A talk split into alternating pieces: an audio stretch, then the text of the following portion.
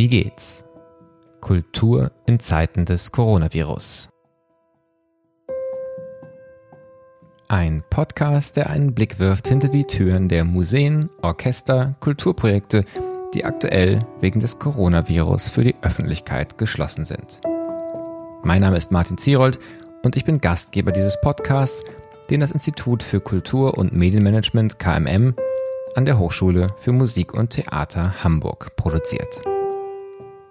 Nach vielen Perspektiven aus dem Kulturmanagement, von Intendanten und aus der Kulturförderung habe ich heute zum ersten Mal, und es ist sicher höchste Zeit, eine Künstlerin zu Gast.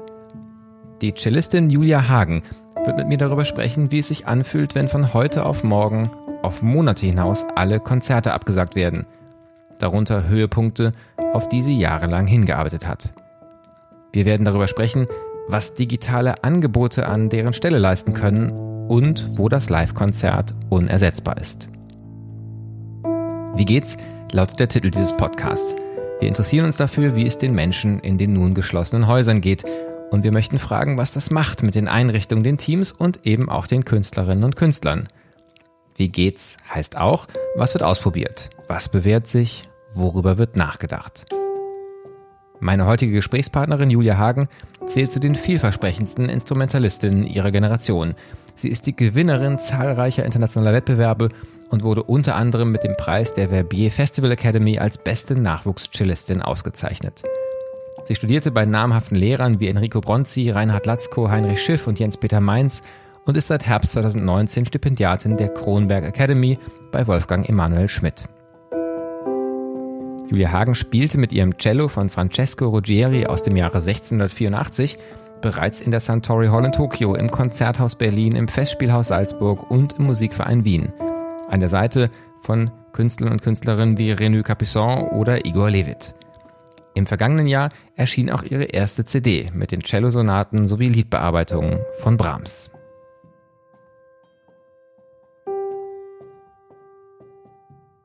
Ich bin verbunden mit Julia Hagen in Salzburg. Es ist tatsächlich das erste Mal, dass wir mit einer Künstlerin sprechen auf diesem Podcast und ich freue mich sehr, dass Sie sich bereit erklärt haben. Wir werden über Ihre digitalen Projekte sprechen, auch über die Frage, wie es sich anfühlt, dass ganz viele echte, in Anführungszeichen, Projekte in Konzertsälen jetzt nicht zustande kommen. Darunter, glaube ich, auch echte Träume, die in Erfüllung gegangen wären. Aber bevor wir dahin kommen, ist die erste Frage in diesem Podcast immer ganz summarisch und kurz und knapp. Wie geht's? Mir geht's sehr gut. Ähm, ich hatte in den letzten Tagen eine sehr schöne Zeit zu Hause in Salzburg bei meiner Familie und konnte einfach die Natur genießen und, und abschalten. Und es war jetzt zwar schon seit Corona sozusagen uns alle aus der Bahn geworfen hat, ähm, war es immer wieder ein Auf und Ab. Aber die letzten Tage waren sehr gut und ich fühle mich gerade sehr wohl. Das klingt ja gut.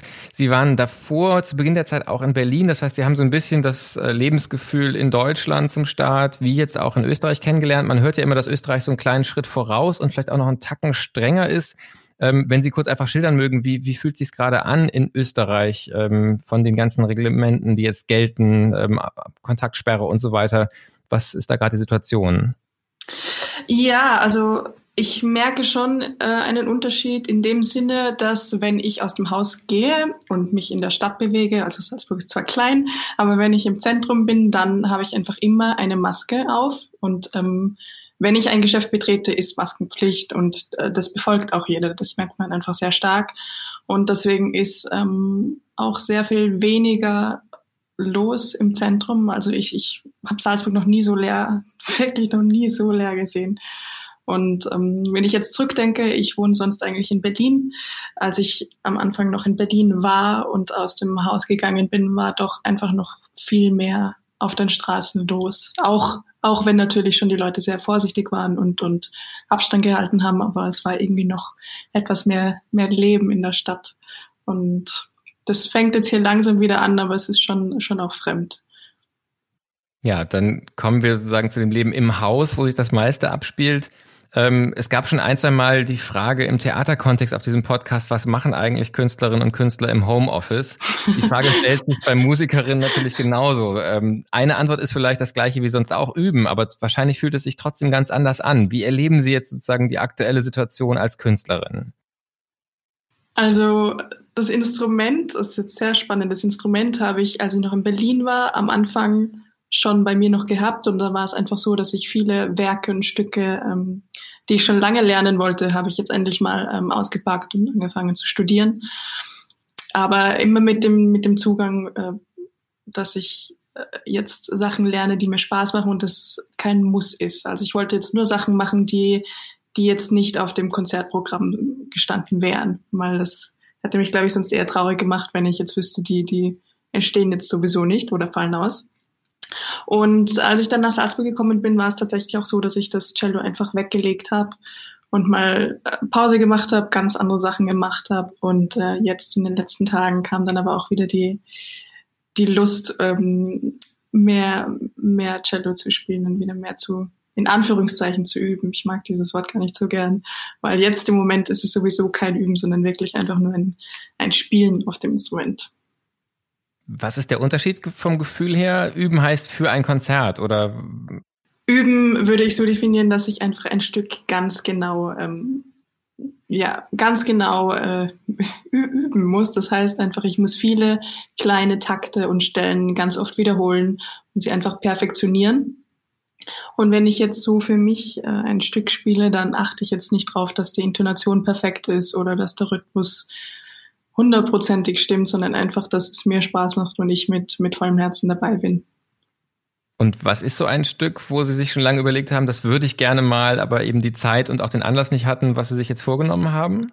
Ich habe mir als erstes äh, die beiden Mendelssohn-Sonaten rausgesucht, weil die wollte ich schon ewig lang lernen und hat sich irgendwie noch nie ergeben und die habe ich jetzt ähm, einstudiert oder, oder eingelernt schon. Das hat mir sehr, sehr viel Spaß gemacht und auch die Laune immer wieder sehr nach oben gezogen.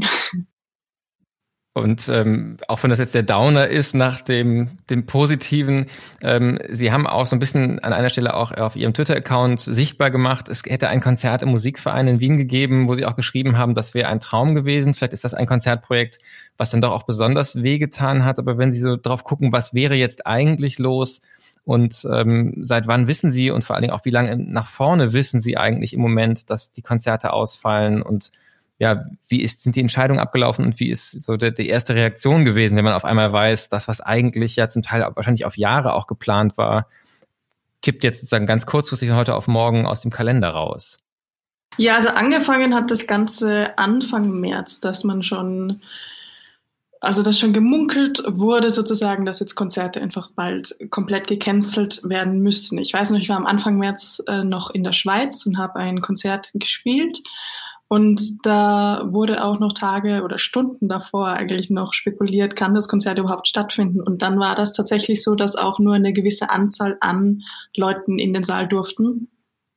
Das war so meine erste Begegnung sozusagen äh, mit, mit den Corona-Maßnahmen. Und dann ähm, ging das alles sehr schnell. Dann ist einfach quasi von heute auf morgen sind äh, Festivals, Konzerte, ist einfach alles gecancelt worden. Und dann ja, das musste erst mal sacken und das muss man erst mal verkraften. Das war irgendwie, ich war so gefühlt in einer kleinen Schockstarre und bis das dann mal ankommt und der Kopf realisiert, dass jetzt die nächsten Monate einfach ganz anders ausschauen, als sie eigentlich geplant werden. Das dauert ein bisschen. Ja, und natürlich sind dann sehr, sehr viele Projekte dabei gewesen, die einen echt schmerzen, wenn sie ausfallen, weil man sich eben sehr viele Jahre teilweise schon drauf freut. Eben dieses Konzert im Musikverein.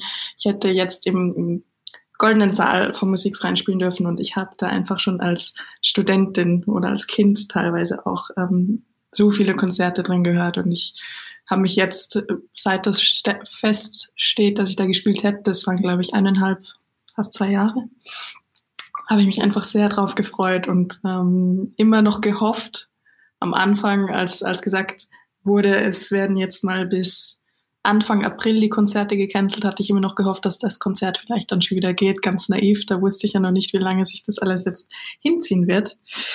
Aber ja, ähm, wie wir jetzt schon gemerkt haben, es wird sicher weit über den Sommer wahrscheinlich noch hinausziehen. Deswegen, gut, jetzt ist das Konzert eben weg. Der Traum bleibt sozusagen. Und ich denke mir auch, vieles wird ja auch hoffentlich nachgeholt werden können. Einiges gut Festivals, die ihre Programme für die nächsten Jahre dann schon haben. Einiges muss dann einfach ausfallen, weil es nicht nachholbar ist. Aber ich merke auch von, von Seiten der Veranstalter, dass die Bereitschaft schon sehr groß ist, dass man schaut, die Programme einfach zu verschieben und nicht abzusagen, was für uns Künstler natürlich sehr wichtig und sehr schön wäre. Ähm, das hat ja auch ganz verschiedene Facetten. Ähm, vielleicht erstmal auf das Künstlerische und auch vielleicht auf die eigene Künstlerbiografie geschaut. Ähm, Sie sind ja noch eine junge Künstlerin. Am Anfang der Musikverein wäre im Goldenen Saal der, ähm, das Debüt dort gewesen, wenn ich es richtig verstanden habe. Im großen Saal das Debüt, ja. Genau, im, im großen ja. Saal, genau. Und ähm, deswegen so, so ein bisschen die Frage äh, etwas zugespitzt, ähm, wenn man sich jetzt jemanden wie Jojo Ma anguckt, ähm, der war vor Corona Jojo Ma und ist es danach auch. Genau. Ähm, und in Ihrem Fall ist es vielleicht ein bisschen so, dass sich auch einfach ganz wesentliche Schritte sozusagen auf dem Weg jetzt eigentlich genau jetzt angestanden hätten. Fühlt sich das ganz jenseits des Ökonomischen, das vielleicht noch eine eigene Frage wäre, ähm, tatsächlich auch bedrohlich an? Oder ist da eben auch dann doch der Zeit- und der Planungshorizont so weit nach vorn, dass Sie wissen, wenn es wieder losgeht, geht es auch weiter und, und Sie werden dann die Schritte machen, die Sie eben jetzt im Moment nicht machen können? Irgendwie gefühlt beides. Also es ist schon so, dass der Kalender, man, man plant ja zwei, drei Jahre voraus. Also jetzt, ich weiß nicht, das, das weit voraus geplanteste Konzert ist, glaube ich, Ende 22 sozusagen, Ende von 2022.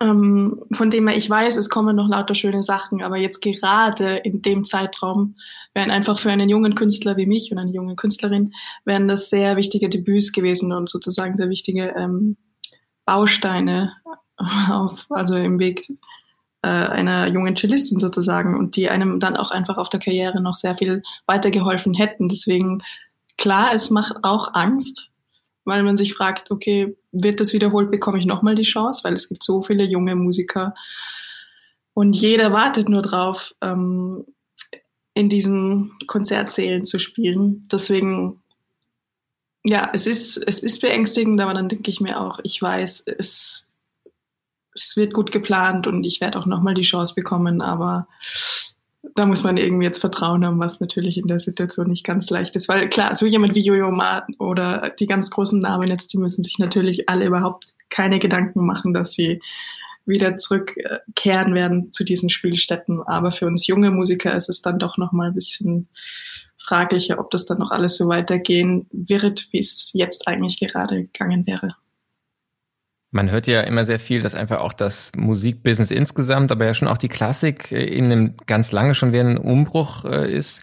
Wie ist denn so jetzt die, die ökonomische Situation tatsächlich auch ähm, und auch welche Unterstützung gibt es? Es gibt ja gerade auch eine breite Diskussion, zumindest in Deutschland, ähm, dass einerseits gefühlt viel getan wird oder viel geredet wird über die Situation von Künstlerinnen und Künstlern, aber dann wirklich auch in der Umsetzung alles doch sehr viel langsamer und komplizierter ist, ähm, als am Anfang die, die positiven Botschaften waren. Ähm, was für Möglichkeiten Unterstützung haben Sie da? Vielleicht auch, gibt es da ein Management schon, das sich kümmert? Ist man da noch relativ auf sich alleine gestellt? Wie ist da auch Ihre Situation? Also ich habe auch das Gefühl gehabt, gerade am Anfang, dass, dass einem vermittelt wird, es wird sehr viel getan und sehr schnell, äh, sehr schnell auch reagiert und geholfen.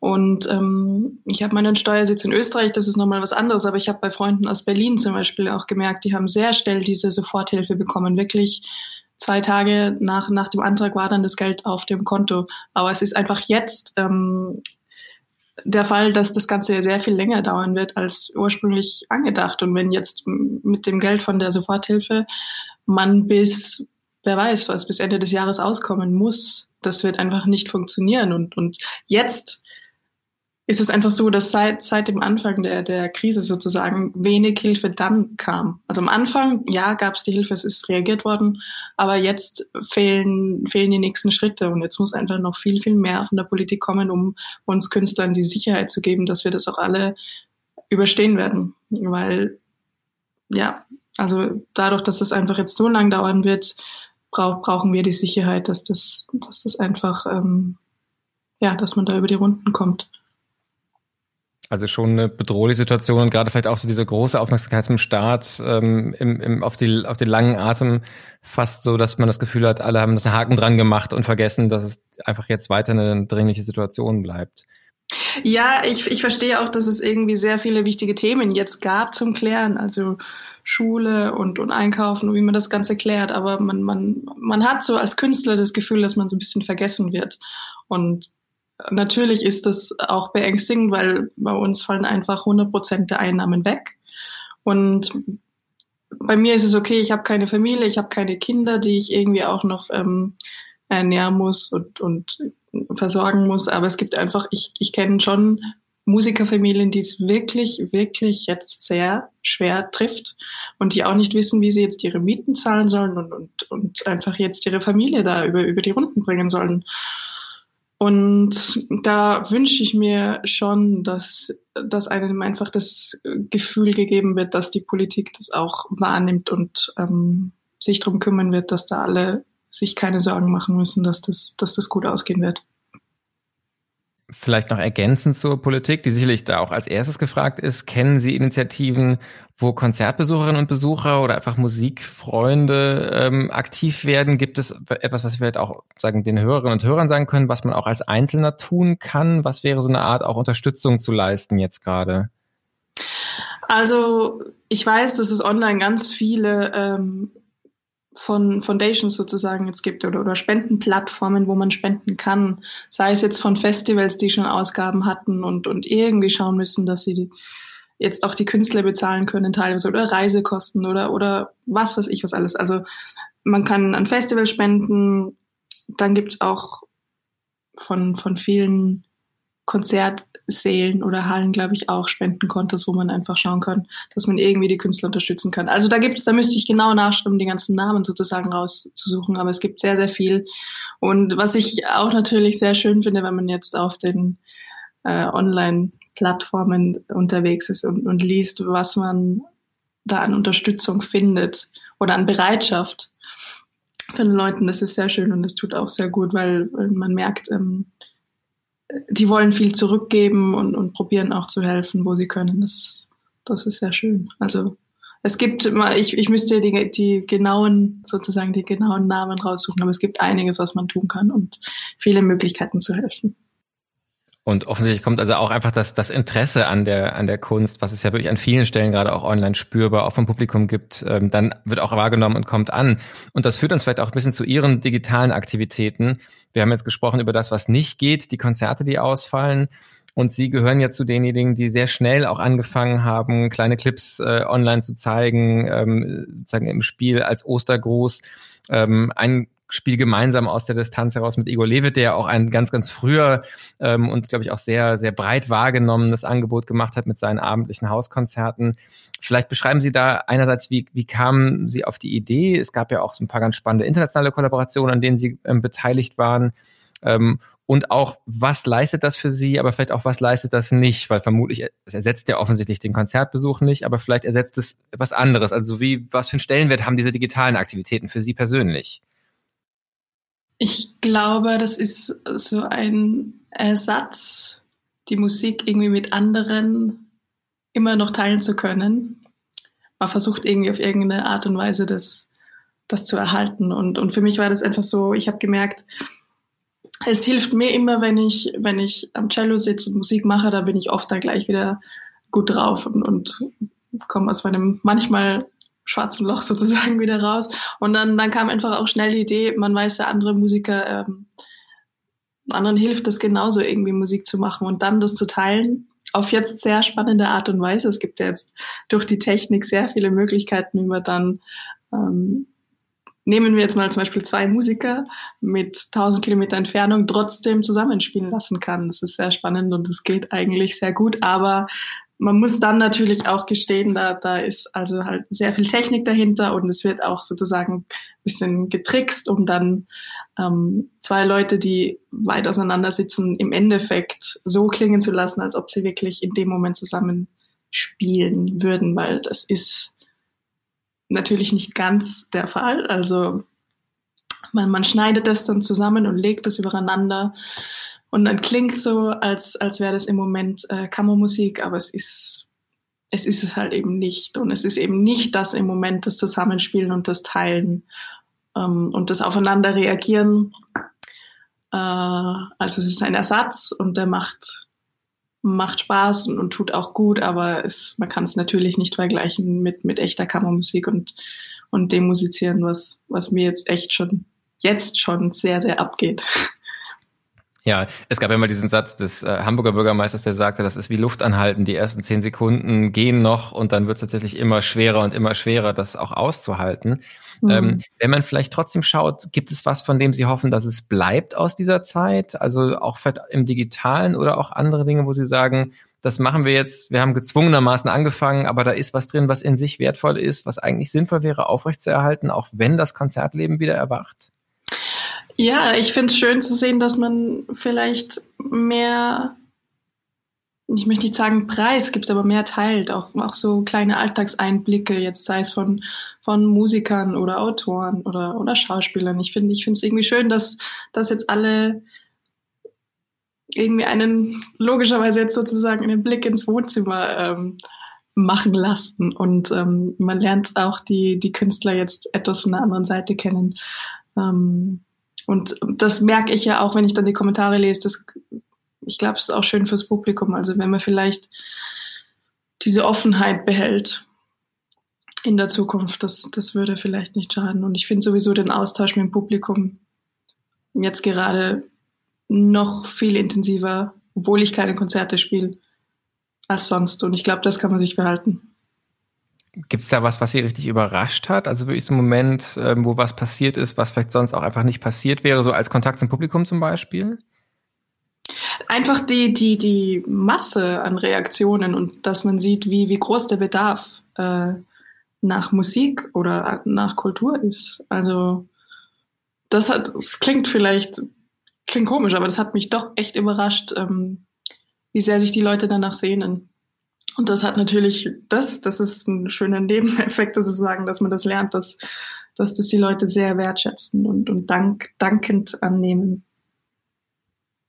Und wenn wir dann trotzdem auf die Zeit gucken, wenn wieder Konzerte möglich sind, ähm, was vermissen Sie denn gerade am meisten? Was ist das, was Sie sozusagen so am allerstärksten ersehen? Also ich, ich weiß jetzt schon, ich werde mich so drauf freuen, wenn ich dann wieder auf der Bühne sitze. Am liebsten Kammermusik mit, mit Kollegen, mit denen ich gern Musik teile und ähm, dann mit Spannung auf die Bühne zu gehen, ins Publikum zu schauen und das Licht geht aus und, und man spürt irgendwie diese besondere Atmosphäre und ähm, wenn man dann weiß, wie dankend das Publikum das annimmt und äh, wenn der Applaus dann sozusagen das auch irgendwie zeigt und, und, und nach den Konzerten irgendwie auch die Stimmen aus dem Publikum hört, und eben direkt die Reaktion bekommt, also von, von Gesicht zu Gesicht. Und das ist unfassbar schön und, und das geht mir sehr ab, aber ich freue mich eben jetzt schon umso mehr drauf, wenn, wenn das wieder stattfinden kann. Ja, ich glaube, das, das merkt man gerade sowohl auf der künstlerischen Seite ganz offensichtlich, aber auch im Publikum, dass alle digitalen Angebote so spannend sie sind. Und es gibt ja auch tatsächlich auch tolle klassische Angebote, jetzt auch im Sinne einfach von dem großen Fundus an Aufnahmen, äh, der zugänglich ist.